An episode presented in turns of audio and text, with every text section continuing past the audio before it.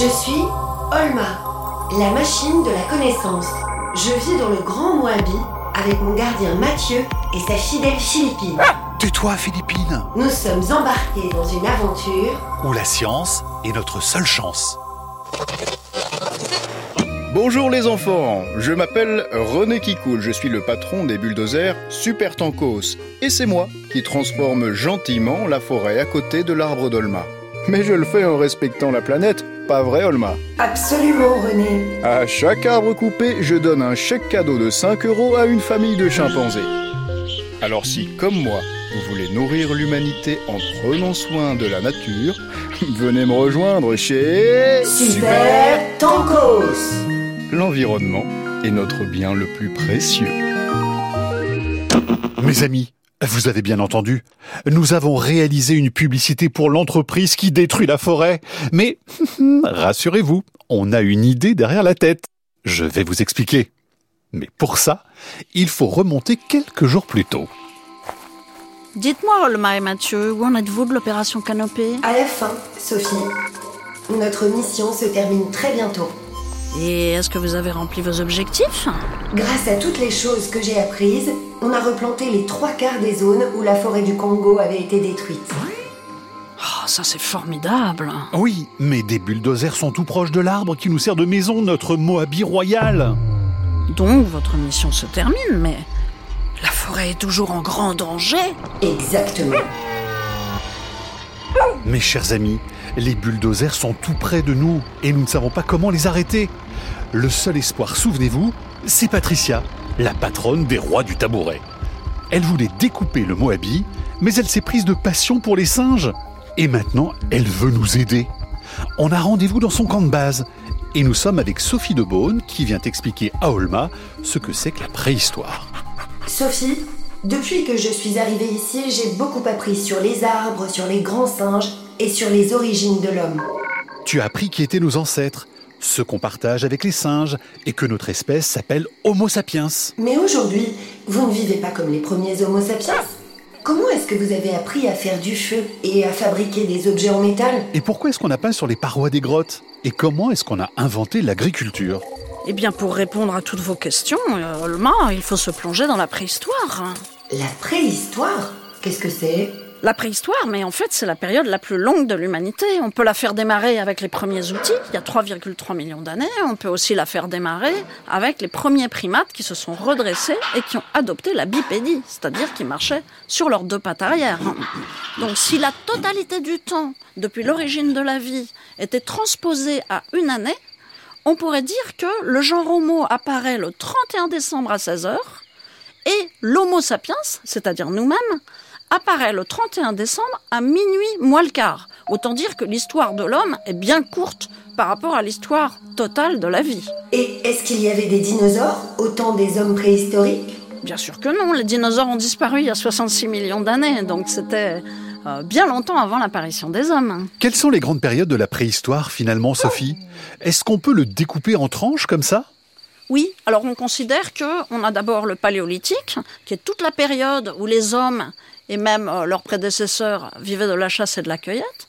Et puis on a une deuxième période qu'on appelle le néolithique, où l'homme invente l'agriculture et l'élevage, il devient paysan.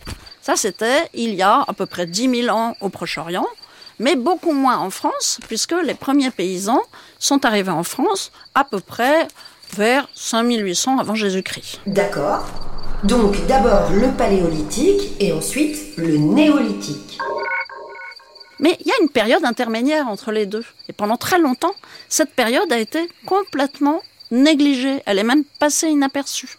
Et quand on l'a découverte, quand on s'est aperçu qu'elle existait, période qui a duré à peu près 4 à 5 000 ans, on l'a appelée le mésolithique, c'est-à-dire la période du milieu, la période intermédiaire. Dans la préhistoire, il y a donc d'abord le paléolithique, où les hommes vivent de la chasse et de la cueillette, puis le néolithique, avec l'agriculture, et entre ces deux périodes, il y a le mésolithique. Alors, que font les hommes à ce moment-là? Alors, les hommes du mésolithique sont chasseurs. Mais par contre, ils sont dans un environnement assez différent, puisque à la période précédente, on était en période glaciaire, on avait un paysage très ouvert, avec une steppe, hein, un paysage euh, sans arbres, avec des grands troupeaux, genre euh, bisons, euh, chevaux, rennes, etc. Et euh, lorsque le climat se réchauffe, la steppe recule, la forêt prend la place, et du coup, les hommes sont obligés de s'adapter à un nouveau gibier, le chevreuil, le cerf, le sanglier, donc des animaux qu'on connaît très bien aujourd'hui. Mais ça n'est pas du tout pareil de chasser le bison et le sanglier. Et oui. Et du coup, les hommes sont obligés d'adapter leur stratégie de chasse, leurs armes de chasse. Ils adoptent l'arc et la flèche qui permettent de chasser à l'affût, alors qu'auparavant, ils utilisaient plutôt des propulseurs et des saguets qui permettent de tirer euh, dans le troupeau. hein. Ils pêchent, euh, ils collectent euh, les fruits de mer, les coquillages. Ils ont une alimentation très diversifiée en fait. Et ils sont assez mobiles ils vivent dans des tout petits campements. Ça explique aussi que les archéologues au 19e siècle n'ont pas repéré tout de suite leurs traces. Oh, la forêt devient de plus en plus dense. Oui, c'est difficile d'avancer avec toutes ces lianes. Tiens, Sophie, agrippe-toi à celle-là. Euh, non, pas celle-là, elle est vivante. Attention. Qu'est-ce que c'est? Attention, ne t'approche pas, Olma. Ça, c'est un python de Séba. C'est un des plus grands serpents du monde. Mais il fait quoi 4 mètres? Au moins, et tu n'as pas intérêt à ce qu'il te morde ou à ce qu'il s'enroule autour de toi. Ah non, je ne vais pas essayer. Alors, on le contourne et on le laisse tranquille. Reprenons. Vous, Sophie, vous vous intéressez à la vie quotidienne des hommes et des femmes préhistoriques. Mais que sait-on exactement de la vie quotidienne de ces humains de la préhistoire? Alors justement, on dit toujours qu'ils vivaient dans les grottes, mais c'est tout à fait faux. Une grotte, c'est sombre, c'est humide, euh, on n'y voit rien, c'est pas agréable du tout, on peut manquer d'air. Donc les hommes vivaient en fait à l'entrée des grottes, dans les parties éclairées, sous les porches, ou bien sous les abris sous roches. Mais des grottes et des abris, il n'y en a pas partout, si vous regardez bien euh, dans la nature. Et donc dans les régions où il n'y avait ni grottes, ni abris, ni falaises, ils s'installaient en plein air, ils fabriquaient des huttes, ils fabriquaient des cabanes, et ils vivaient dans des campements euh, à- à plusieurs familles. D'ailleurs, Sophie, en fait, tout ce qu'on connaît de la préhistoire, ça nous vient uniquement des traces qu'on arrive à retrouver. Et oui, contrairement à l'historien qui, lui, a des archives écrites, il suffit qu'il aille au service des archives pour consulter des textes, eh bien, le préhistorien, lui, il est obligé de faire des fouilles et d'extraire de la terre des vestiges archéologiques. Et à partir de ces vestiges, grâce à son intelligence, mais aussi aux analyses, aux datations, et puis euh, à un travail collectif de toutes sortes de spécialistes, il peut arriver à reconstituer la vie quotidienne des hommes de cette époque-là. Et des femmes et des enfants, évidemment. Les vestiges C'est quoi exactement? Alors ça peut être des restes d'os, par exemple, ça nous renseigne sur ce qu'ils chassaient, sur ce qu'ils mangeaient. Ça peut être euh, des restes d'habitat, par exemple, des trous de poteaux qui nous indiquent que là, ils avaient construit une cabane ou une hutte. Ça peut être euh, des restes humains aussi, on trouve parfois des sépultures. hein. Et toutes sortes d'autres choses encore qui nous indiquent comment ils vivaient, comment euh, ils travaillaient euh, tous les matériaux qui sont dans la nature, la pierre, euh, les matières dures animales, c'est-à-dire l'os, le bois de cerf, le bois de renne, le bois de cervidé, qu'ils travaillaient. Donc ils utilisaient absolument tout ce qu'ils pouvaient avoir à leur disposition. Est-ce que les hommes et les femmes avaient les mêmes activités à la préhistoire? Ça, c'est une question intéressante parce que le problème, c'est que c'est très difficile à mettre en évidence. Lorsque vous arrivez à montrer sur un site qu'il y a plusieurs aires d'activité différentes, c'est difficile de savoir qui a fait quoi. Mais les préhistoriens ont des indices à leur disposition. Comme quoi Par exemple, ils peuvent étudier sur les squelettes humains les traces d'usure des os. Et donc on peut savoir que les hommes pratiquaient plutôt des activités euh, latéralisées du côté droit et les femmes des activités plutôt des deux côtés, des deux bras simultanément. Alors, qu'est-ce qu'on peut faire avec les deux bras simultanément? Eh bien, on pense à la mouture.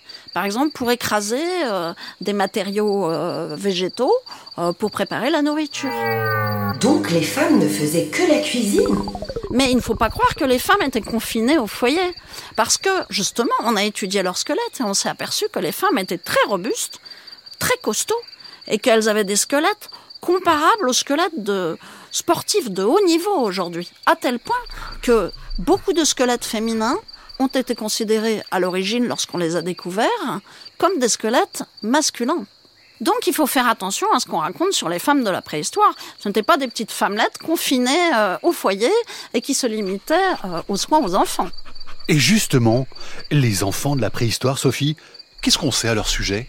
Ah ben pendant longtemps, ils sont vraiment restés très invisibles et pourtant il y a forcément eu beaucoup d'enfants. D'ailleurs, la meilleure preuve, c'est qu'on est là.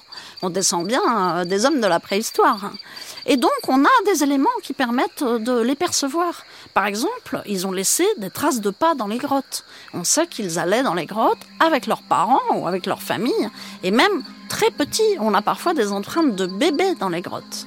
Ils ont parfois aussi appliqué leurs mains sur les parois et ont soufflé la peinture autour, de même que les femmes et que les hommes. Donc tout le monde fréquentait les grottes à cette époque-là. C'est dans cet arbre qu'elle habite, Patricia Regarde Olma, il y a un passage caché sous les lianes.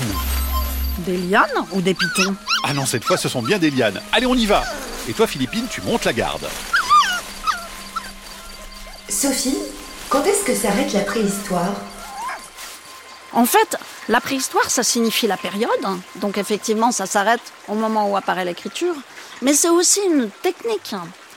Puisque, effectivement, les périodes préhistoriques, on ne peut pas les étudier à l'aide de textes, puisqu'il n'y en a pas.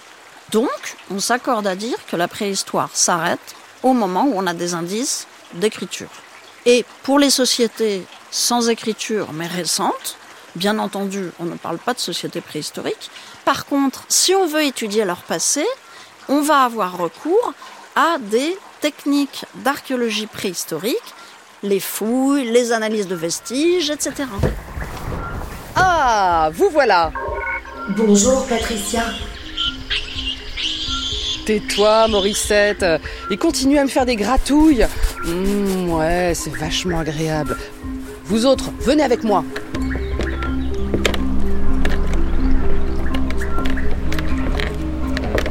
Ici, c'est le meilleur endroit pour voir les bulldozers. Hum, je crains le pire. Et tu as bien raison.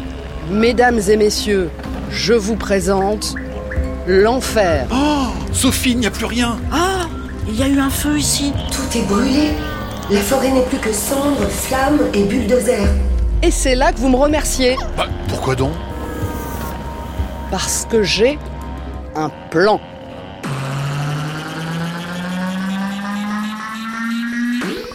Olma est un podcast original de France Inter avec la Cité des sciences et de l'industrie.